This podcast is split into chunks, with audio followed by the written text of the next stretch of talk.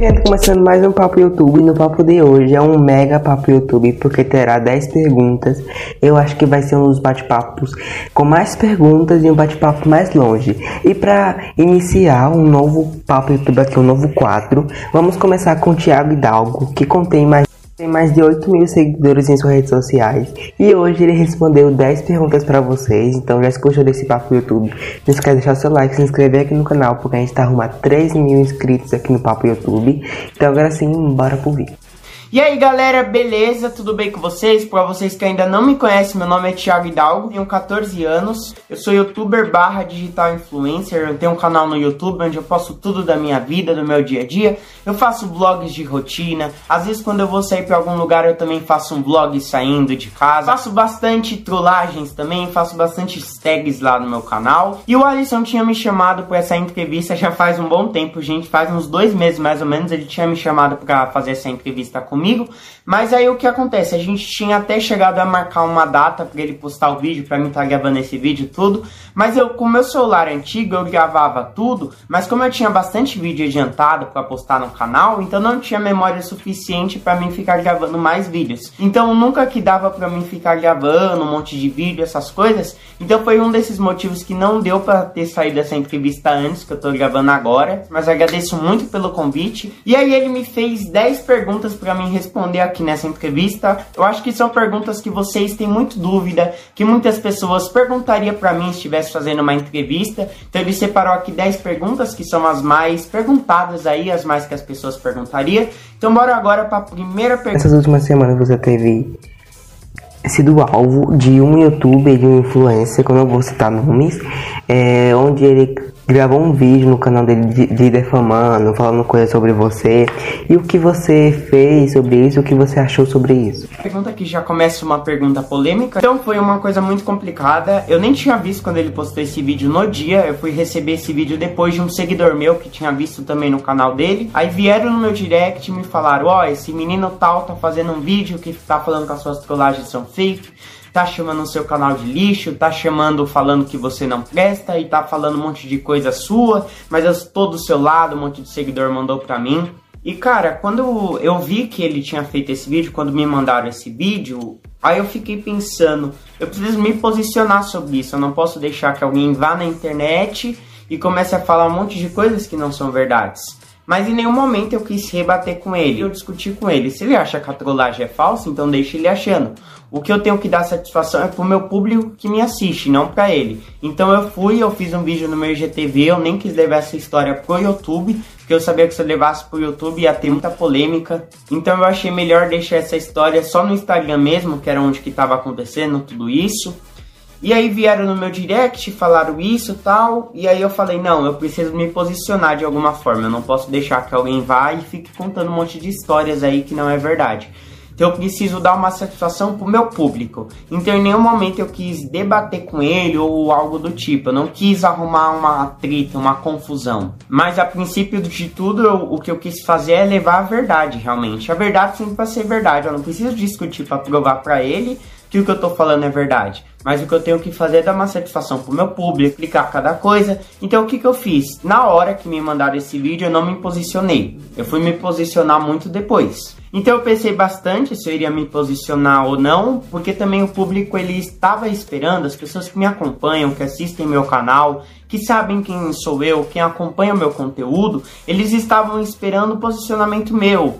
Eles estavam esperando, nossa, será que o Thiago vai deixar por isso mesmo? Qual vai ser o posicionamento do Thiago? Então o público estava esperando uma reação minha. Então eu pensei, pensei, pensei muito do que eu iria falar, porque eu não podia chegar e falar qualquer coisa. Não, aí o que eu falei, não, gente, então hoje eu não vou me posicionar, eu escrevi nos stories, que antigamente eu não gravava stories igual hoje. Então eu fui lá e escrevi, então gente, eu não vou ficar me posicionando muito aqui nos stories, depois eu vou gravar um vídeo pro IGTV explicando cada coisa que ele tinha falado no vídeo.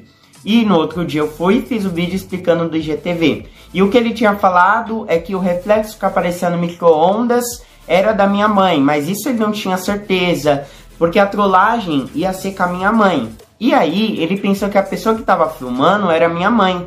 Então ele automaticamente pensou, ele tem uma teoria do que? Não, então a trollagem é falsa, é tudo combinado, porque se a mãe dele tá gravando, então ela já sabe o que vai acontecer, então ela não ia ter a reação que ela teve. Mas não, depois eu fui no IGTV, expliquei cada coisa, que era meu primo que tava gravando, que nem era uma calça, eram shorts. Então depois eu fui esclareci tudo isso. Aí depois eu entrei em contato com ele e eu tinha pedido se tinha como ele remover o vídeo, porque já tinha ficado tudo certo, já tinha abaixado bem a poeira, porque tava naquela polêmica. Aí depois eu esperei alguns dias passar, eu acho que eu esperei dois, três dias passar, e aí eu entrei em contato com ele, ele não me respondeu. Depois de uma semana que ele foi me responder, aí ele falou que ele pensou bastante, e aí ele foi e tirou o vídeo do ar. Mas o que eu fiquei mais impressionado foi por que, que ele chegou e fez isso. Porque ele chegou e me atacou de graça. Porque eu não tinha feito nada para ele. Eu nem lembrava mais que ele existia. Eu tava produzindo meu conteúdo. Tinha vários vídeos já adiantado. Então eu tava vivendo meu conteúdo, fazendo minhas coisas, tava de boa na minha. Então eu não sei o porquê que ele veio e fez esse vídeo me atacando de graça. Mas enfim, depois foi e ficou tudo bem. Aí depois é claro que ele foi e atacou de novo nos stories dele, porque ele não para. Ele acaba uma treta com uma pessoa, ele começa com outra, aí depois quando não tem mais ninguém, ele volta pra pessoa de novo, aí ele foi e me atacou de novo nos stories por causa de um comentário que eu tinha comentado. Mas aí depois eu nem quis ficar me posicionando de novo, porque tipo, eu não queria discutir, eu só queria mostrar a verdade. E como a verdade já tinha sido dita, a polêmica que ele tava causando não era comigo, era com ele mesmo. Então aí depois eu nem quis me posicionar de novo, aí se ele quisesse me atacar atacar nos stories, podia que eu não iria mais me posicionar, porque minha intenção não era atacar ninguém, mas era levar a verdade, esclarecer tudo as coisas e não arrumar treta na internet. Eu, eu nunca arrumei treta na internet. A minha primeira, entre aspas, briga, que nem foi uma briga, eu só esclareci as coisas. Foi com ele, ele foi o único que chegou e fez tudo essa coisa. Mas eu nunca tive treta com nenhum outro influenciador. Então foi basicamente isso. Eu só queria levar a verdade pro público. Pergunta todo mundo quer saber que com, com, quantos anos você decidiu tornar uma figura pública? Com quantos anos você decidiu gravar pro YouTube e pro Instagram? Vou falar pra você que me tornar youtuber mesmo foi com 13 anos. Claro que eu sempre tive a vontade de gravar meu conteúdo, de apresentar alguma coisa, que eu até conto no meu especial de mil inscritos, que desde 2017 eu sempre tive uma vontade de fazer alguma coisa, apresentar um programa ou fazer alguma coisa do tipo. Foi aonde que veio a ideia do YouTube. Mas eu não sabia e eu nem tinha noção do que era o YouTube. Quando eu comecei meu canal, eu não sabia cortar um vídeo, colocar uma animação de like. Então o que eu fazia? Eu ia e eu pesquisava tudo as coisas. Então eu não tinha uma noção do que é o YouTube. Quando eu entrei pro YouTube, eu não sabia que eu ia crescer o tanto que eu cresci. Pra mim, eu ia ficar com uns 20 inscritos, 70 inscritos, não ia sair mais disso. Aí depois, quando começou a crescer muito, e foi onde que eu fui colocando as metas, 100 inscritos, 200, e assim foi crescendo mais e mais. Mas quando eu comecei mesmo, quando despertou essa vontade em mim, foi com 13 anos. Mas em nenhum momento eu pensei que meu canal ia crescer tanto, igual tá crescendo agora hoje em dia. Pra muitas pessoas pode ser pouco, 4 mil inscritos, tudo. Mas para mim é uma meta que eu nunca pensei que um dia eu ia chegar. Porque para mim eu ainda estava nos 70 inscritos. Para mim, a minha meta maior antigamente era 70 inscritos, então 4 estava fora de cogitação, estava fora da realidade para mim. Então chegar nessa meta hoje, para mim, é algo que eu não posso explicar. Entendeu? Então é basicamente isso. Mas foi com 13 anos que eu decidi entrar para esse mundo do YouTube. A marca de 4 mil inscritos. E, gente, gravou. Esse bate-papo está gravado há muito tempo. Então, nesse momento, ele está com 6 mil inscritos no canal quase 7 mil, então a pergunta para ele foi de 4 mil, mas ele tá, ele tá com 6 mil. Qual foi a sensação de bater 4 mil inscritos no seu canal? Como você se sente ao saber que mil pessoas gostam de te assistir? Como você se sente? Então, como eu tava falando agora há pouco, eu acho que para mim ainda é surreal saber 4 mil pessoas. Tipo, imagina você colocar 4 mil pessoas em um lugar só, só pra te ver. É muita gente demais. Então, para mim é surreal tudo isso. Para mim, 4 mil pessoas, nossa, para mim é muita gente. É uma marca que eu nunca pensei que eu ia poder chegar. Para mim é muito surreal isso. Eu me sinto muito feliz, é claro. Eu fico muito feliz de saber que 4 mil pessoas confiaram em mim, que 4 mil pessoas se inscreveram no meu canal só para me assistir, para assistir o meu conteúdo. Então, tipo, pra mim isso daí é algo extraordinário. Nossa, eu fico muito feliz demais, porque é uma meta que eu nunca pensei que um dia eu ia chegar. A próxima pergunta é que todo mundo que entra nos seus conteúdos, nos seus vídeos, ficam encantados com a sua edição. Como você aprendeu a editar tão bem assim? Aprendeu a banjar tão bem assim na edição? Como você conseguiu é, mandar tão bem assim nas edições? Então, realmente, todo mundo que entra no meu canal, eu acho que a primeira coisa que a pessoa elogia é a edição. Para todo mundo que eu mostro o canal, a primeira coisa que a pessoa vê é a edição. Quando eu comecei meu canal, eu não tinha um suporte, eu não sabia o que era, era o YouTube, como eu estava falando. Eu comecei assim, sem saber de nada, eu comecei do zero. E eu comecei a editar do jeito que eu edito hoje, primeiro colocando uma animação de like. Que pra mim, colocar like no meu vídeo, eu acho que todo mundo que quer entrar pro YouTube quer falar, deixa o like aparecer a animaçãozinha. E pra mim, quando eu comecei no meu canal, só de colocar animação de like pra mim era algo extraordinário. Mas aí depois eu fui me aprofundando, eu fui colocando o botão de inscreva-se e tudo. Meu primeiro vídeo foi um vídeo péssimo. Vou falar pra você que foi um vídeo muito ruim, meu primeiro vídeo, que eu editei tudo, os cortes, eu não sabia cortar no aplicativo. Aí sabe o Google Fotos, aquele que vem no celular? Aí tinha um negocinho de cortar, eu cortava no próprio Google Fotos. E aí eu não cortava direito, ficava algumas partes falhadas. Só sei que tava muito trabalho de cortar o vídeo antigamente. Porque eu não tinha um editor igual eu tenho hoje, então eu cortava tudo pelo Google Fotos. Aí eu ia, cortava no Google Fotos, depois colocava no Canimator, colocava as músicas, tudo, e assim eu fui me aprofundando mais. Aí depois eu fui aprendendo como cortar um vídeo, que eu não sabia. Depois o que era chroma key, que era animação verde, que eram as animações. E de pouco em pouco eu fui desenvolvendo mais esse negócio da edição. Mas no início do meu canal eu comecei do zero, eu não tinha a mínima experiência do que era editar um vídeo. Mas aí depois eu fui assistindo alguns youtubers, tipo João Caetano, fui gostando muito da edição dele. Depois eu vi o Avelino, gostei muito da edição dele. E aí eu fui conhecendo vários e vários youtubers que tem uma edição mais ou menos assim. Depois eu comecei a assistir Irmãos Bert, que também colocava edição assim. Aí eu fui vendo, eu falei, nossa, eu acho interessante pôr isso no vídeo. Então eu comecei colocando algumas imagens, depois colocando um texto. E foi mais ou menos assim, tudo pesquisando no YouTube. Sem ajuda de ninguém eu consegui editar um vídeo. Tudo pesquisando tutorial, vendo o vídeo das pessoas, tudo. Então foi assim que eu comecei a me aprofundar mais no YouTube. Já passou por alguma situação em que uma pessoa estava tentando aproveitar de você, te tentando aproveitar, ganhar like, ganhar inscritos, ganhar engajamento? Você já passou por algum tipo de situação dessa? Olha, eu vou ser sincero, eu particularmente nunca passei por uma situação de a pessoa querer ser meu amigo ou querer arranjar alguma briga comigo só para ter seguidores.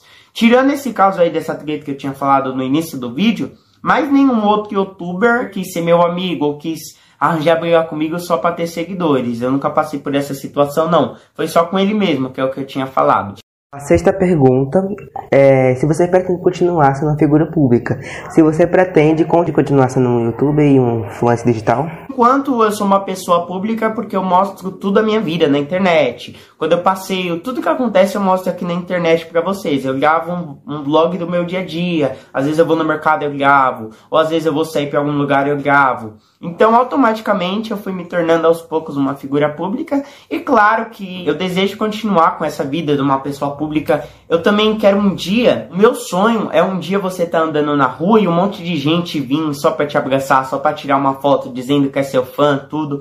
Juro, eu acho que um dos meus sonhos é você andar na rua e vir alguém falando, ó, oh, assista o seu canal, te acompanho, tal, querendo tirar uma foto, um autógrafo, chegar perto de você.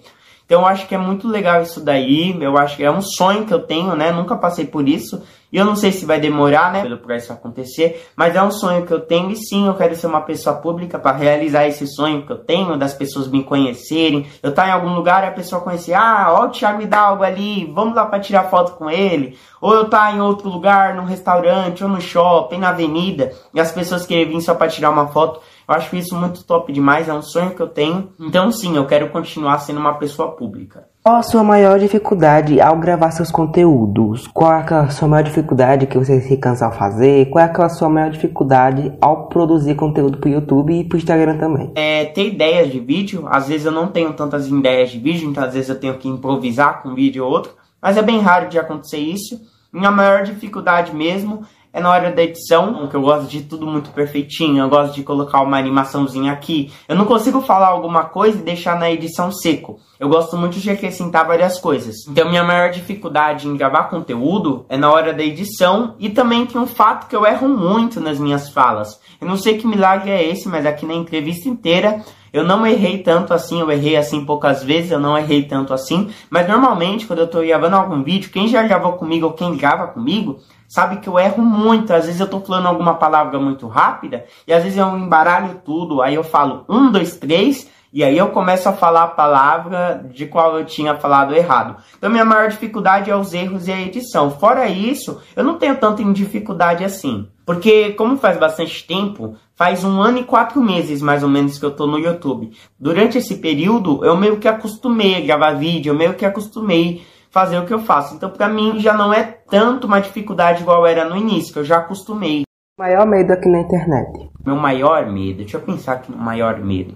Olha, sendo bem sincero, eu não tenho assim um medo fixo. Mas pensando rapidamente agora, eu acho que dois dos meus maiores medos. O primeiro é, eu acho que é a interpretação. De eu falar alguma coisa e as pessoas me interpretarem errado ou me interpretarem mal. Eu acho que é esse meu maior medo. Tipo, a pessoa pensar que eu tô querendo ganhar biscoito em cima dela. Coisa que, coisa que eu jamais vou querer é ganhar biscoito em cima de uma pessoa. Eu acho que se for pra gente crescer, a gente tem que crescer pelo nosso esforço, pela nossa dedicação. Porque nada melhor é você crescer, mas crescer com a sua dedicação. Cresceu porque você trabalhou muito para chegar onde você tá. E não crescer porque arranjou alguma briga com alguma pessoa e aí se aproveitou para ganhar biscoito em cima dela. Não. É uma coisa que, que eu não concordo muito das pessoas crescer em cima de biscoito das pessoas, querer arranjar briga só para crescer essas coisas. Então esse é um dos maiores medos das pessoas achar que eu sou biscoiteiro, me interpretar mal, me chamar de desumilde, que é uma coisa que eu não sou, porque eu não olho para a classe das pessoas, não, eu não olho nada disso.